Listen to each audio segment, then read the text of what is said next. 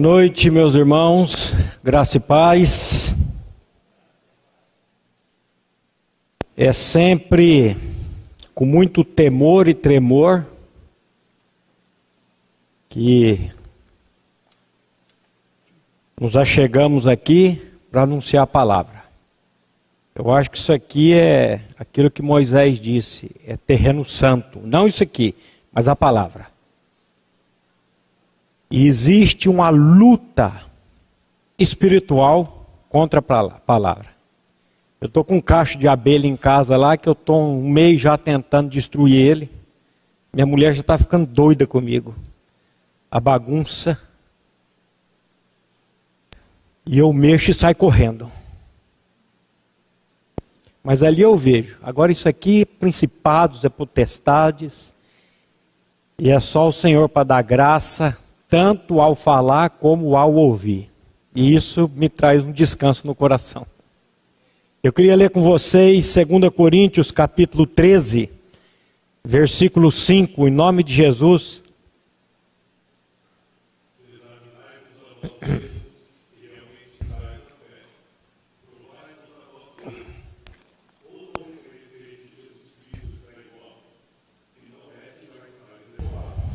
Eu queria que você lesse novamente, meu irmão. Examinai-vos a vós mesmos, se realmente estáis na fé. Provai-vos a vós mesmos. Ou não reconheceis que Jesus Cristo está em vós? Se não é que já estáis reprovados. Queria, queria que você lesse pela terceira vez, bem pausado, e queria que a igreja prestasse atenção no que Paulo está dizendo aqui. Examinai-vos a vós mesmos, se realmente estáis na fé. Provai-vos a vós mesmos. Ou não reconheceis que Jesus Cristo está em vós? Se não é, que já estáis reprovados. O apóstolo Paulo, inspirado pelo Espírito Santo de Deus, ele nos está nos trazendo essa noite essa exortação: examinai-vos a vós mesmos, provai-vos a vós mesmos para ver, para reconhecer se Cristo realmente está em vós. Eu tenho certeza que toda pessoa na eternidade agora, sem nenhuma exceção, entre os bilhões de pessoas que estão na eternidade, elas, desde os primórdios,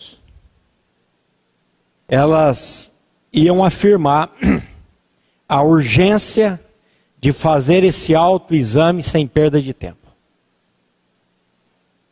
Você precisa fazer esse autoexame. Não saia daqui hoje sem fazer esse autoexame. Você que nos acompanha pela internet também não vá para a cama hoje sem fazer esse autoexame diante do trono da graça de Deus, pedindo ao Espírito Santo para ele vir sondar o seu coração, o meu coração. O rico, na parábola do rico e do Lázaro, ele daria tudo que ele tinha para poder voltar e fazer esse autoexame. Sem sombra de dúvidas. Então, Receba essa palavra essa exortação hoje, em nome de Jesus. Nós somos exortados a nos examinar. A palavra de Deus diz: Hoje, se ouvires a minha voz, não endureçais os vossos corações. Hoje é dia de salvação. Então, hoje é dia de autoexame. É dia de exame, não do SESU, nem do ENAD, que avaliam o desempenho dos, dos estudantes com relação aos conteúdos programáticos, mas hoje é dia do exame da fé. O exame da fé. Então, volto a dizer, não saia daqui hoje sem examinar, sem fazer esse exame. Eu quero a partir de hoje, com a graça de Deus, nosso Pai, começar uma série de estudos com esse tema a certeza da salvação em tempos difíceis. A certeza da salvação. E eu quero começar esse momento orando. Queria que você curvasse a sua cabeça e vamos colocar esse tempo diante do trono da graça do Pai. Pai de toda graça, de toda misericórdia, toma a nossa mente, o nosso coração nessa noite. Dá-nos a revelação de que em Cristo Jesus nós temos uma salvação eterna.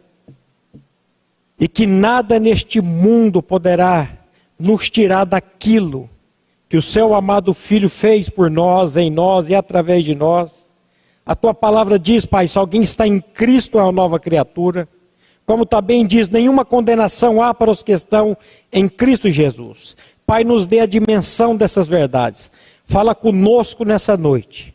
Salva aqueles a quem o Senhor separou antes da fundação do mundo. E socorre a todos os que estão em dúvida a respeito da certeza e da garantia da salvação eterna. Em Cristo e por Cristo nós oramos nessa noite. Amém. Eu creio, meus irmãos, que o maior bem, o maior patrimônio que uma pessoa pode possuir em vida é a certeza de que em Cristo ela está salva e salva eternamente. Salva eternamente. Nessa questão da salvação, nós podemos nos deparar com dois problemas. O primeiro é nós estarmos salvos e não crermos que estamos salvos. É possível isso? Será que eu realmente sou uma pessoa salva? Será que uma pessoa ela pode estar salva e ela pode achar que ela não está salva? Eu creio que sim. Eu vivi muitos anos da minha vida pedindo a Deus a minha salvação e depois eu fui compreender não preciso aqui fazer propaganda. Esse livro que o pastor Glenn escreveu sobre a salvação da alma, os três tempos da salvação. Eu fui salvo, eu estou sendo salvo e eu serei salvo. Eu confundi durante muitos anos a salvação da alma com a salvação do espírito. E vivi agoniado. Eu era salvo, mas achava que não era salvo. A salvação do Espírito é um ato, nós vamos ver aqui. Quando eu criei, por obra do Espírito Santo de Deus, por graça divina, na minha inclusão, na minha morte e ressurreição em Cristo, naquele momento, eu estou completamente salvo.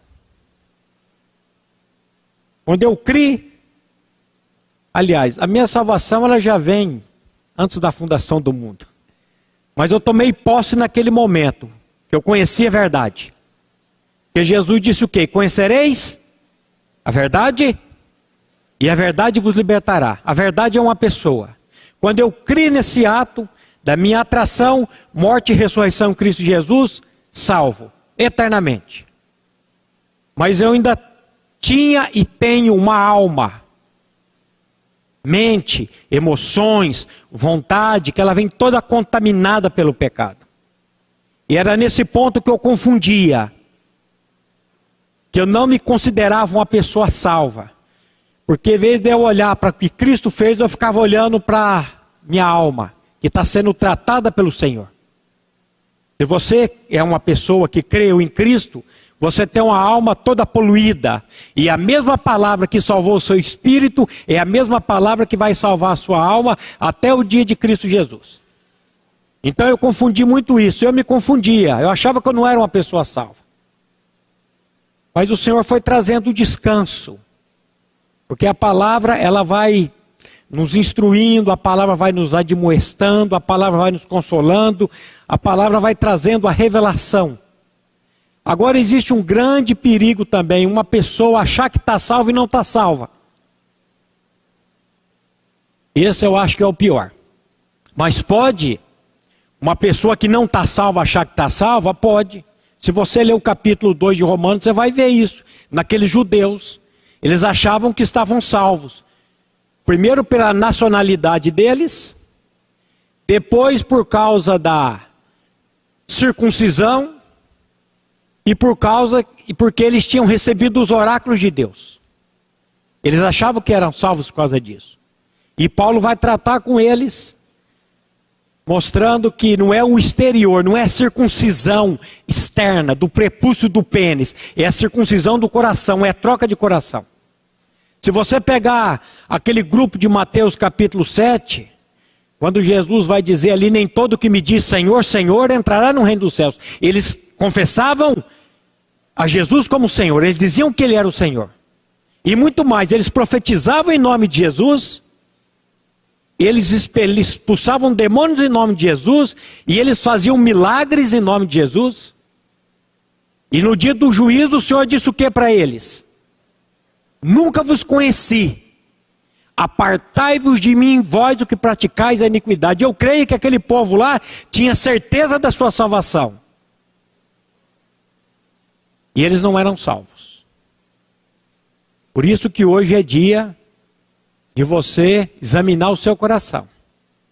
Se colocar diante de Deus. O Espírito Santo de Deus é aquele que sonda o coração, aquele que sonda a mente e é aquele que opera nas nossas vidas. Eu creio que não, não, não exista um cristão genuíno, verdadeiro, que nunca fez essa pergunta para si mesmo: será que eu sou uma pessoa salva? Será que eu sou realmente uma pessoa salva? E eu creio que no início da nossa vida cristã isso é normal. O neófito na fé, o novo na fé, ele tem muitas dúvidas, muitas dúvidas a respeito da salvação, a respeito da palavra do entendimento da palavra. Eu falo um moço que eu atendi pela primeira vez na nossa comunidade, quando eu entrei para o pastorado, um menino de 17 anos, e ele veio conversar e falou: eu, eu não entendo Deus, eu quero entender Deus. Eu falei: Bem-vindo ao clube, bem-vindo ao. Eu também não entendo Deus, meu jovem. Deus não é para ser entendido, Deus é para ser crido. Tem muitas coisas na palavra de Deus que eu também não compreendo, não entendo. Mas eu creio do jeito que está escrito, porque é a palavra de Deus. Nós precisamos descansar naquilo que a palavra de Deus diz e está dizendo. Então, é... alguns anos atrás eu fui chamado de arrogante presunçoso por uma pessoa da família, quando eu disse assim: se eu cair duro aqui agora e morrer, eu tenho certeza para onde que eu vou. E fui severamente repreendido por essa pessoa. E ela me chamou de arrogante. Ela disse: ninguém pode ter certeza da salvação. Nós só teremos certeza da salvação quando chegarmos ao céu. E eu continuo com a mesma ousadia, com a mesma fé se eu cair duro aqui agora, eu tenho certeza da minha eterna salvação em Cristo Jesus. Por quê? Porque eu estou agarrado naquilo que Cristo fez por mim na cruz do Calvário, não naquilo que eu faço ou vou deixar de fazer ainda. Você é perfeito? Está aqui duas aqui, minha filha e minha esposa, que vai dizer quem sou eu. Eu não sou perfeito, mas o perfeito habita em mim e a cada dia ele está me levando à perfeita varonilidade, à estatura da plenitude de Cristo. A cada dia eu estou crescendo na, na graça e no conhecimento dele. É de graça em graça, é de fé em fé, é de glória em glória. E eu creio que aquele que começou a boa obra em mim, ele há de aperfeiçoá-la até o dia de Cristo Jesus. Você crê assim também? Amém. Amém. É... Ela me disse isso bem na época que eu estava fazendo aquele estudo na comunidade sobre a, Efésios capítulo 6, a armadura do cristão.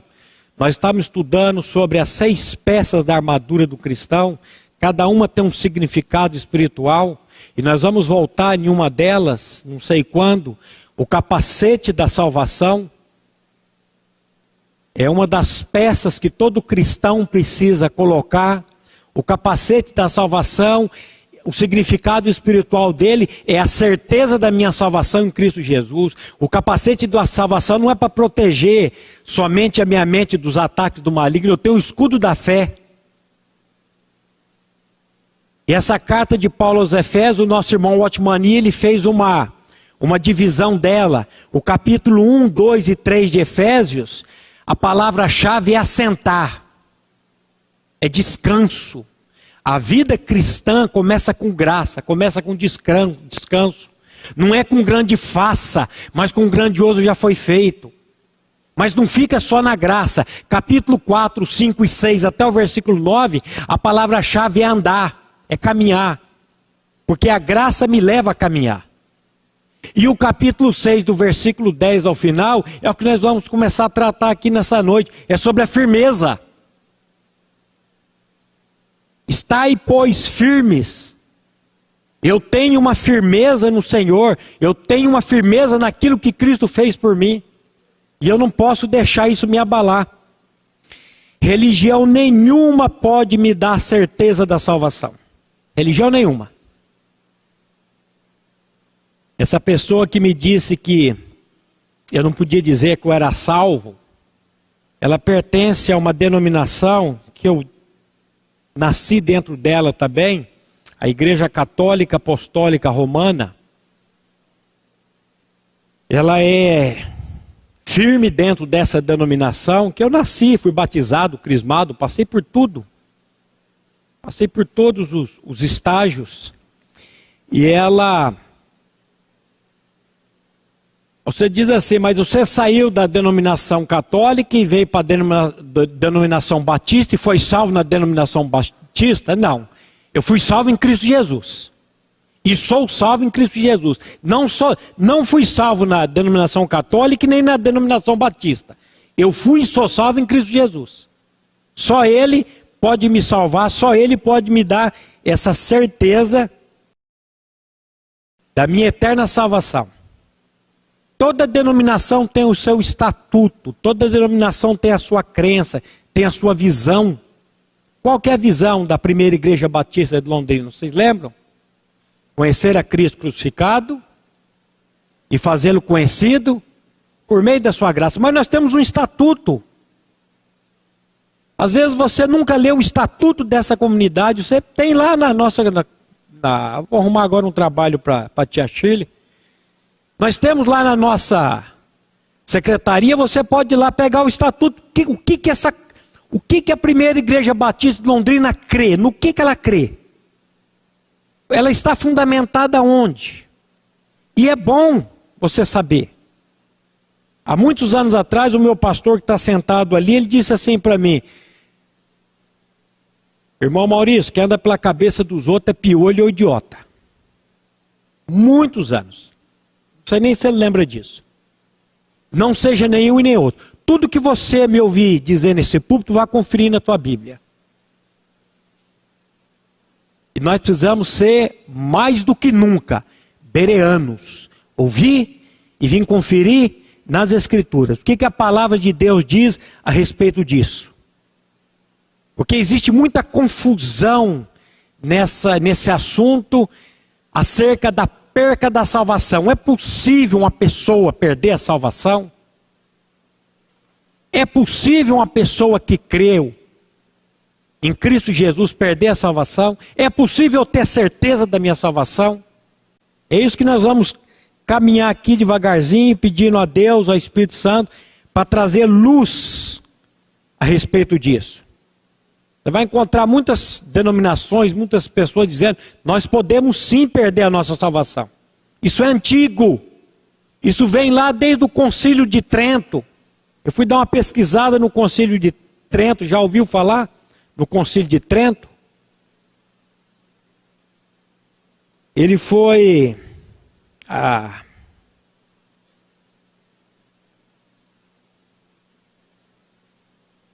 Ele já dizia que uma pessoa não pode dizer-se salva. Por causa disso, a Igreja Católica rejeita a certeza até os dias de hoje. Por essa razão, nenhum católico sincero consegue obter a certeza da salvação e a paz interior relacionada a ela. Eu quero que você me encontre um, um católico que tenha certeza da salvação dele em Cristo Jesus. E por que que não tem? Porque o próprio estatuto da igreja dele, da comunidade dele, vai dizer E o que, que ele diz? Esse conselho de, de, de, Conselho de Trento, ele foi realizado entre 1545 e 1563, com diversas interrupções. Lembre-se que Lutero morreu em 1556, 1546, e ali ele oficializou a cisão entre a Igreja Católica e a doutrina da justificação sustentada pela reforma e pela Bíblia. As doutrinas promulgadas neste concílio permanecem até hoje, basicamente como a última palavra da Igreja Católica. Vou mencionar aqui alguns artigos extraídos do Decreto de Trento sobre a rejeição da certeza da salvação da parte de Roma. Lemos assim: será amaldiçoado ou excomungado, o artigo 3, todo aquele que crê nos ensinamentos da Bíblia sobre salvação somente pela fé, bem como somente pela graça e a certeza da salvação envolvida. Relacionado, relacionado a isto também é rejeitada a doutrina bíblica da eleição. Você prestou atenção? Será amaldiçoado ou excomungado todo aquele que crê nos ensinamentos da Bíblia sobre a salvação somente pela fé. Se você crê na salvação somente pela fé, você vai ser excomungado. Aí depois nós vamos estudar a carta de a carta de Tiago, que vai falar que a fé sem obras, sem obras é morta. Vamos estudar o capítulo 6 de Hebreus também. E muitas denominações, não só a católica, a católica nem tanto, mas outras sustentam que Hebreus capítulo 6, o crente pode perder a salvação ali. Então nós vamos caminhando devagar. Além disso, constam outras determinações, mesmo sem penalização de ser amaldiçoado e excomungado. Aquele que afirmar que o homem pecador pode ser salvo somente pela fé, e com isso entender que não há necessidade de outro recurso para alcançar a graça justificadora e que para isso, de modo nenhum, haja necessário providenciar algo ou se preparar por esforço próprio, seja comungado, excomungado, maldito. Gente, presta atenção que isso é muito sério. Pastor Maurício, você está indo contra a Igreja Católica? Não, não estou indo contra a Igreja Católica não estou a favor de igreja batista, eu estou indo a favor do que a palavra de Deus diz sobre salvação. Simplesmente isso. Isso significa que, na ótica da igreja romana, aquele que crê na justificação somente pela fé em Cristo é maldito, e na certeza da salvação. Será que nessa vida aqui, tem como uma pessoa ter certeza da vida eterna? Será que é possível? Eu vi um sim lá de trás, acho que foi do Sérgio. Será que nessa vida aqui tem como uma pessoa ter certeza da sua salvação eterna? Amém. Amém. Sem dúvidas. A Bíblia diz que o Espírito de Deus testifica com o nosso espírito que nós somos seus filhos. Agora não tente entender isso, não tente. É, é, nós precisamos clamar, primeiro examinar o nosso coração à luz da palavra, pedindo o Espírito para fazer essa, esse autoexame e depois clamar a esse próprio Espírito para nos trazer essa convicção, essa certeza no nosso coração. Então vamos lá. Seria possível uma pessoa ter certeza da sua salvação? Será que a Bíblia, a palavra de Deus, pode me dar essa certeza, essa convicção? Eu creio que sim, sem sombra de dúvidas. E outra vez, uma vez salvo, não tem como eu perder a minha salvação. Uma vez salvo, salvo para sempre. Se eu me desviei, se eu saí do caminho é porque eu não estava salvo. E mesmo, deixa que Deus vai trazer também. Aquele que começou a boa obra em vós, ele há de aperfeiçoá-la até o dia de Cristo Jesus. Tem umas promessas na Bíblia que eu seguro e aqui Eu não largo mais. Todos os seus filhos serão discípulos do Senhor. Crê no Senhor Jesus, será salvo tu e tua casa. Se pedimos alguma coisa segundo a vontade de Deus, Ele nos ouve. E a vontade dele é que todos sejam salvos e cheguem ao pleno conhecimento da verdade. Eu me seguro nisso aqui e daqui, daqui ninguém me tira. Enquanto eu estiver vivo, eu estou orando pela salvação da minha família. Crendo que o Senhor, no tempo dele, da maneira dele, vai trazer e vai operar. Ainda que tenha que levar para o vale, ainda que tenha que passar por sofrimento, por isso, por aquilo, eu não sei. Mas o Senhor vai operar e vai fazer. Antes de prosseguir, nós precisamos deixar claro o seguinte: primeiro, anota aí, eu sou da época que eu vinha para o estudo bíblico com agenda, anotava tudo. Eu tenho as agendas antigas lá de casa que até estava meio sumida umas aí, não sei não. Minha mulher me ameaçou de jogar fora e eu ameacei ela de morte, aí ela guardou. E agora eu preciso, eu andei procurando e não achei. Se ela jogou isso fora,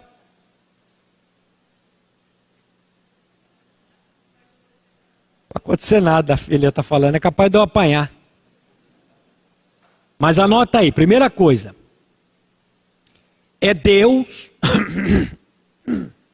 ou foi Deus, quem planejou a minha salvação.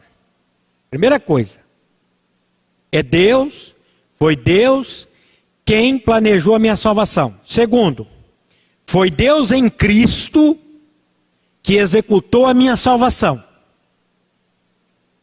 E terceiro, é Deus quem sustenta e garante a minha salvação. Você crê realmente nisso? Você crê realmente nisso? Nós podemos mandar o pastor Eric desligar tudo ali, embora para casa, porque isso aqui é, é, é, é o essencial da vida cristã está aqui. Eu vou repetir: dizem que água mole em pedra dura tanto bate até que fura. Então vamos lá. Foi Deus quem planejou a minha salvação. Você e eu não decidimos um dia que seríamos salvos, ou que queríamos ser salvos. Acordou um dia de manhã, hoje está um dia bom para salvação, hoje está um dia bom para entregar minha vida para Deus. Não, você não decidiu isso. É Deus que vem atrás, é Deus que vem revelar isso no seu coração e no meu coração. Foi Deus, antes da fundação do mundo, quem decidiu isso. Foi Ele que planejou a minha salvação. A doutrina da eleição, ela é maravilhosa e nós vamos ter que falar de eleição, porque não tem como você falar de certeza de salvação sem falar de eleição. Fomos eleitos antes da fundação do mundo. Quer dizer, se Deus me elegeu em Cristo, Ele vai me deseleger agora? se Ele me salvou, não tem como. Então, você não decidiu que um dia você ia ser salvo. Foi Deus que fez isso. E essa doutrina da, da eleição, ela é sublime nesse ponto. A, a doutrina da eleição, ela só existe para a glorificação de Deus. Ela não existe para especulação. Vocês lembram da nossa comunidade um, um ano passado, quando o pastor Wilson esteve na nossa comunidade fazendo aquele estudo na carta de Paulo aos Efésios? E ele disse uma coisa interessante. Ele disse assim: essa discussão sobre eleição, essas dúvidas sobre eleição, essa polêmica, essa celeuma acerca da eleição, começou do, do, do, do, do primeiro século para cá. Porque na igreja primitiva nunca foi questionado isso. Eles sempre souberam que o cristão sabe que foi salvo porque Deus o elegeu. Porque o homem por si jamais buscaria Deus, é Deus que nos busca. Não há ninguém que entenda. Não há ninguém que busque a Deus. É Deus que te buscou, é Deus que me busca, é Deus que nos busca. O homem, quando pecou no jardim do Éden, a primeira coisa que ele faz é fugir. E Deus vem atrás. Adão, onde estás?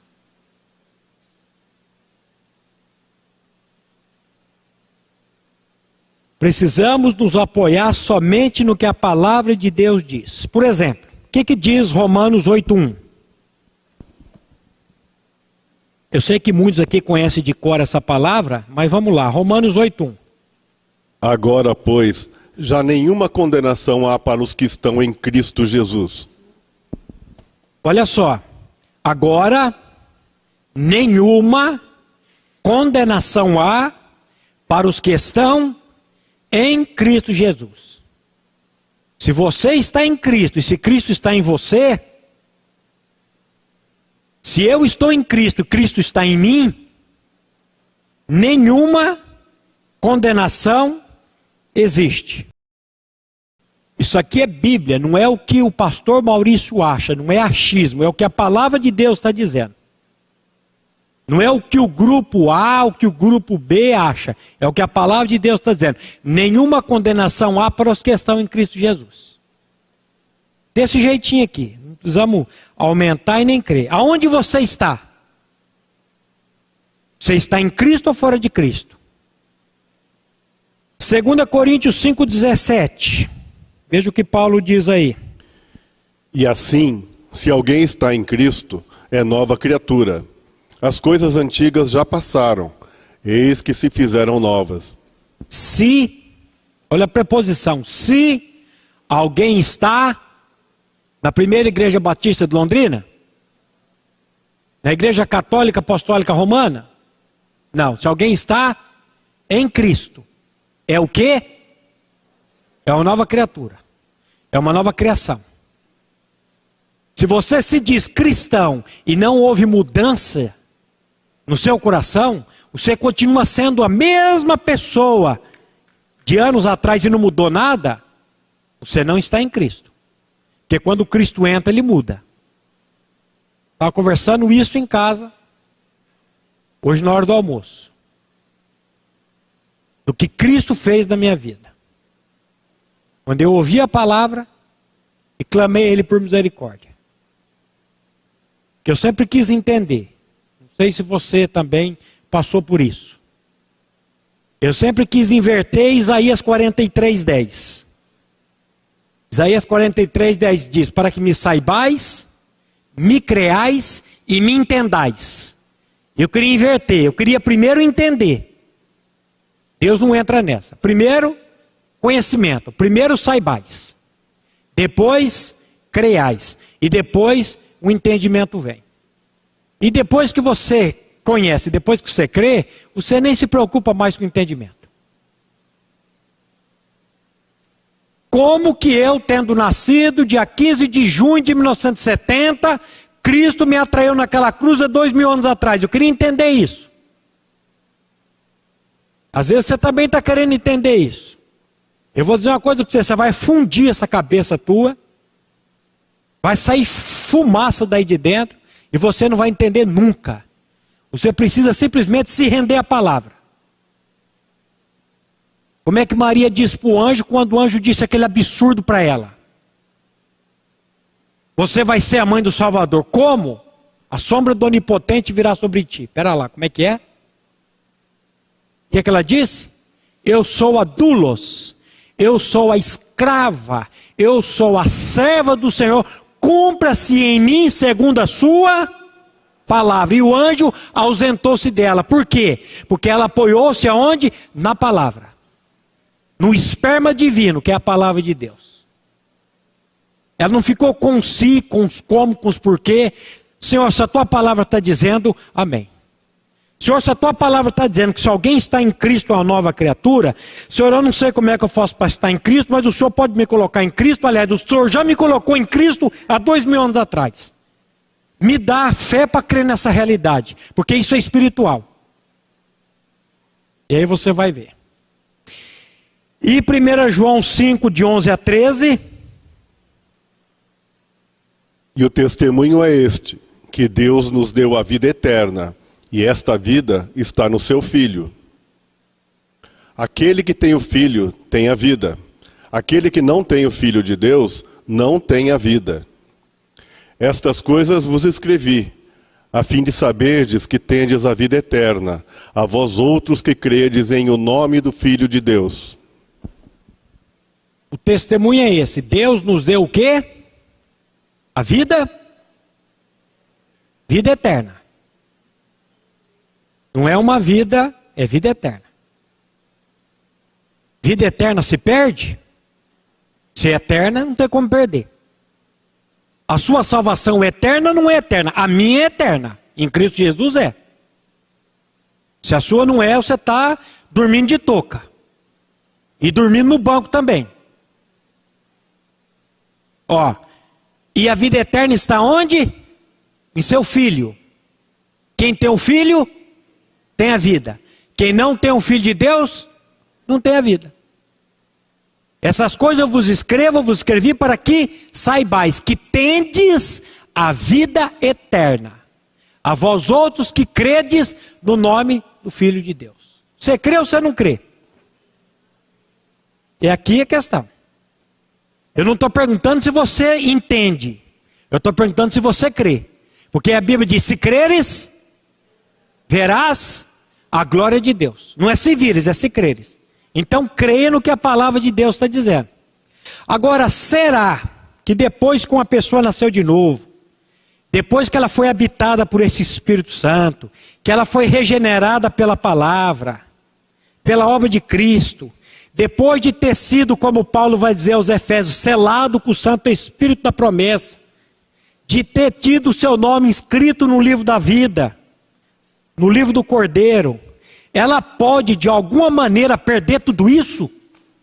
Se Deus faz tudo isso por meio da graça dele, agora tem como eu perder isso?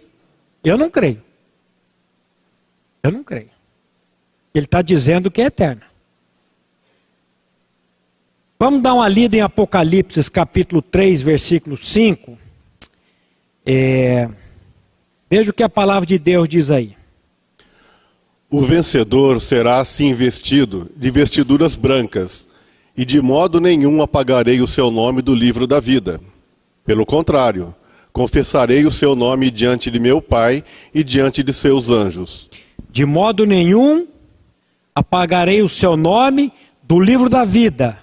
Pelo contrário, confessarei o seu nome diante do meu Pai e diante dos seus anjos. Que livro, que, livro da vida é esse? É o livro do cartório celestial, cartório de Deus. Uma vez salvo, uma vez cri, o meu nome vai ser escrito no livro da vida. E uma vez escrito, não tem como mais. Deus não tem errorex. Deus não tem borracha, Deus não tem. Uma vez escrito, para sempre escrito. É eterno. Paulo vai falar desse livro também, lá em Filipenses 4,3. O companheiro de julgo dele, olha o que, que ele diz aí, Filipenses 4,3. Tudo posso naquele que me fortalece. Filipenses 4, 3. A ti, fiel companheiro de jugo, também peço que as auxilies, pois juntas se esforçaram comigo no Evangelho. Também com Clemente e com os demais cooperadores meus, cujos nomes se encontram no livro da vida. Cujos nomes se encontram no livro da vida. Pastor Maurício, o que, que eu preciso fazer? Gosto muito dessa palavra fazer, porque eu não preciso fazer nada, ele já fez tudo. Mas o que, que eu preciso fazer para que o meu nome esteja nesse livro? Simplesmente crer na obra que foi consumada por você e por mim lá na cruz do Calvário. O que, que eu preciso fazer para que o meu nome esteja no livro da vida? Nascer de novo. Essa é a condição. Jesus disse: aquele que não nascer de novo, não pode ver o reino de Deus. Para que o meu nome esteja no livro da vida, eu preciso nascer de novo. O que é novo nascimento? Trocando em miúdos. É ter o meu nome colocado no livro da vida do Cordeiro gratuitamente. O que é novo nascimento? Essa obra de troca de coração essa obra de regeneração. Você pode estar perguntando aí, e se meu nome não estiver escrito no livro lá do cartório celestial, o que, que vai acontecer? Pode ser que o teu nome não esteja escrito. O que, que vai acontecer com aqueles que os nomes não estão inscritos no livro da vida do Cordeiro? Apocalipse capítulo 20, versículo 15 vai dizer para você e para mim. E se alguém não foi achado inscrito no livro da vida, esse foi lançado para dentro do lago de fogo. E se alguém não foi achado inscrito no livro da vida, esse foi lançado para dentro do lago de fogo. Se o seu nome não estiver inscrito no livro da vida, que pesado, que pesado. Por isso que é dia de exame.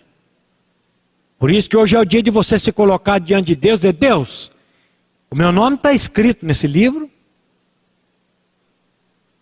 Se não está, Senhor, revela a obra consumada pelo teu filho na minha vida. Porque isso é por revelação. Isso é o Espírito Santo que faz. O que é novo nascimento? É você sair de um estado de morto espiritual para um estado de vivo espiritual. Novo nascimento é isso.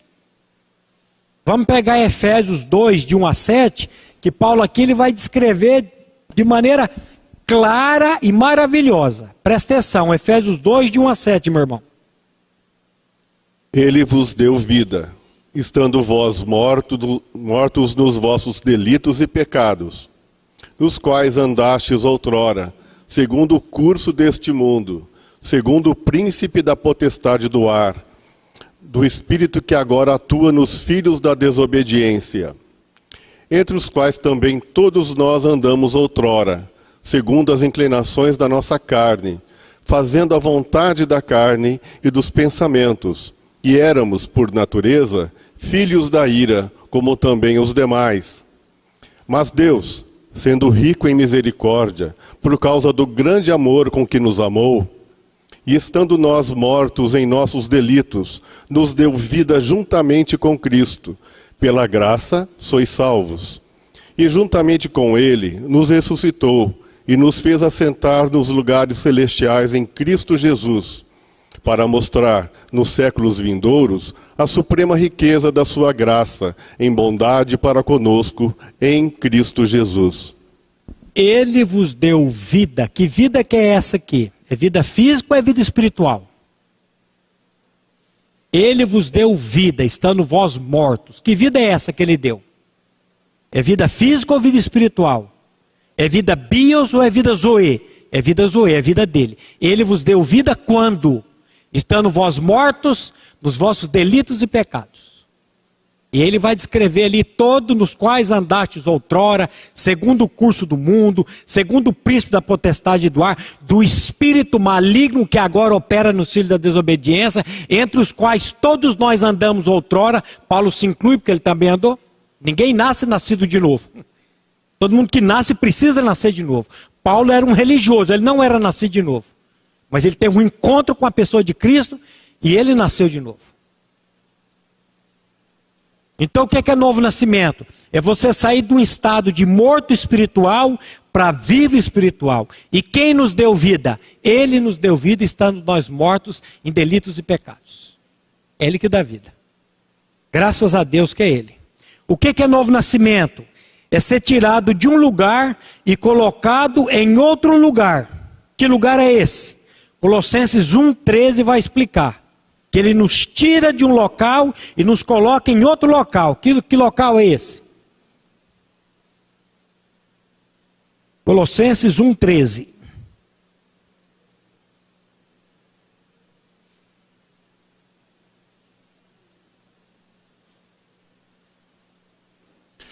Ele nos libertou do império das trevas e nos, nos transportou para o reino do Filho do seu amor ele nos tirou do império das trevas. Todos nós nascemos mortos espirituais. Nascemos em trevas. Mas ele nos tirou do império das trevas e nos transportou para o reino do Filho do seu amor. Quem fez isso? Você que fez isso? Deus fez isso.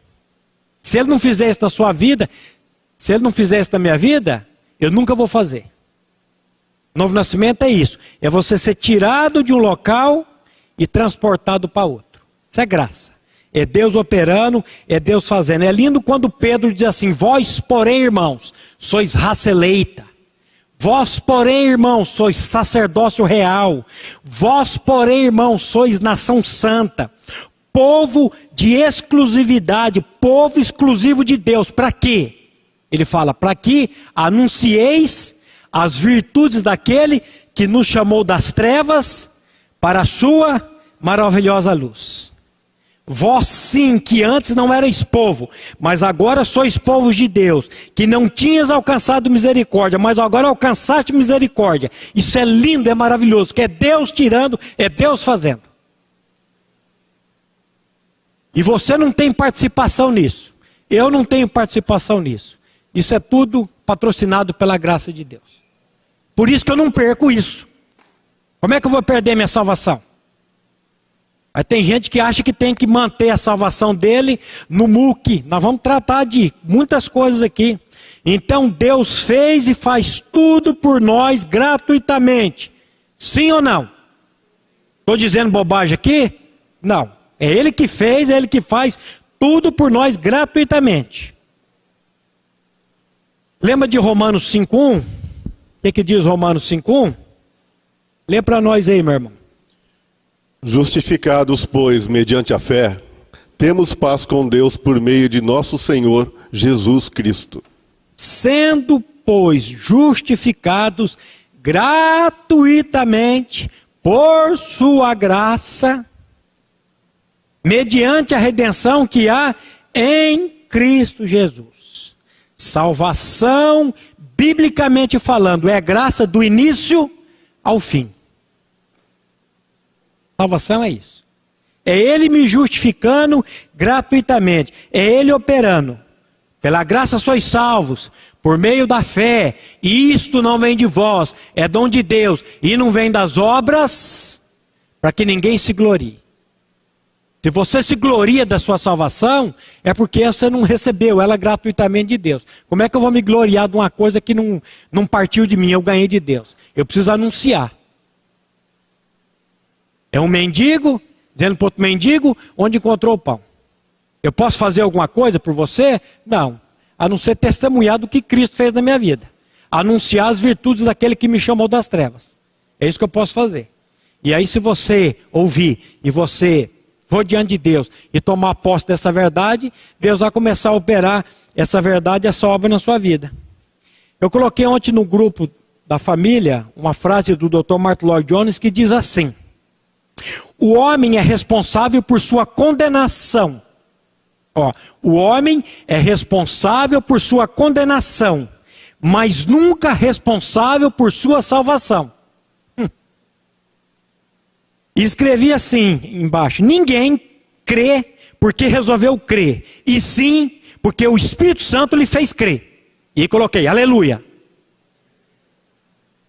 E não tive, tive reação nenhuma, ninguém falou nada, ninguém. Olhei agora lá, ninguém falou amém, ninguém falou a mãe, ninguém falou nada. Porque eu vou dizer uma coisa para vocês: a graça é ofensiva. A graça, se tem uma coisa ofensiva, é a tal da graça de Deus. Tem gente que pensa que vai nascer de novo por fazer determinadas coisas ou por, de, por, deixar de fazer determinadas coisas, por seguir princípios, por seguir regras, por seguir é, é fazer usos e costumes, isso e aquilo, acho que vai ser salvo por causa disso.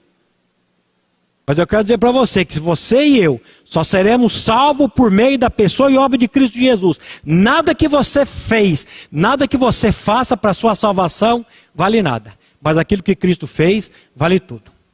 Isso é evangelho. E pena que o meu, meu horário aqui já passou e nós temos muito para caminhar aqui. Mas acho que nós poderíamos ir parando por aqui. John Stott ele escreveu um livro assim: crer é também pensar. Se Deus fez tudo e faz tudo isso por nós, por graça, se Deus salva uma pessoa por meio da sua graça e misericórdia, será que Ele não pode dar para essa pessoa salva a certeza da sua salvação? Se Ele fez tudo isso, Ele não pode dar Para mim, a certeza da minha salvação? Será que Ele quer que eu viva nesse mundo com uma interrogação na cabeça? Com medo de morrer, com medo da morte? Paulo diz: O meu viver é Cristo e o morrer é lucro. Paulo tinha uma convicção no coração dele. Será que o Espírito que colocou essa convicção no coração de Paulo não pode colocar essa convicção no coração do Maurício? E de cada um de vocês? E dos irmãos que nos acompanham pela internet? Por que, que nós não recebemos? Por que, que a Bíblia diz que nós não recebemos as coisas? Porque não pedimos. Então hoje é o dia de você fazer esse autoexame e hoje é o dia de você pedir. Colocar isso diante de Deus. Colocar sua vida diante de Deus. Eu quero convidar você a não perder tempo. Porque eu não sei quanto tempo você vai permanecer nesse mundo ainda. Eu queria que você se colocasse, curvasse a sua cabeça agora nesse momento, se colocasse diante de Deus, pedindo para que o Espírito venha fazer, e você faça esse autoexame na tua própria vida, para ver se você realmente está em Cristo, se Cristo realmente está em você, se não é que você já está reprovado, se não é que eu já estou reprovado. Pai, nós mais uma vez te louvamos, te agradecemos pelo privilégio que temos de parar para ouvir a tua palavra. E Pai, nessa noite a nossa oração é que o teu Santo Espírito, por meio da tua palavra, a espada do Espírito que é a tua palavra, venha penetrar em cada coração aqui, nos fazendo, Pai, a fazer esse autoexame que a tua palavra diz, para nos examinar nós mesmos para saber se realmente estamos na fé, se realmente estamos alicerçados naquilo que o teu filho fez por nós na cruz do Calvário. Pai, se tem alguém aqui nessa noite em dúvida, a tua palavra diz que apiedai-vos dos que estão na dúvida, tenha misericórdia, Pai, e revela o coração daquele que quer, daquele que está clamando a Ti e pedindo, Pai, por essa, essa certeza, essa convicção no coração. Pai, o Senhor nos deu uma eterna salvação. Não é uma salvação que hoje eu recebo e amanhã eu posso perdê-la, mas ela é eterna. Dá-nos a consciência, Pai, dessa eterna salvação. O teu filho naquela cruz, ele não desceu em nenhum minuto. Ele passou por todo o sofrimento ali naquela cruz, para que ali ele atraísse cada um de nós no corpo santo dele para que ali o nosso velho homem, a nossa natureza dama, adâmica, fosse destruída, fosse morta, para que na ressurreição nós ganhássemos uma nova vida. Pai, opera em cada coração aqui nessa noite, nos irmãos que nos acompanham pela internet, nos irmãos que hão de ouvir essa palavra futuramente. Dá-nos essa certeza, Pai, esse descanso que vem da tua palavra, que vem do trono da tua graça. É o que nós te pedimos, Pai, nessa noite, clamamos em nome de Jesus. Amém.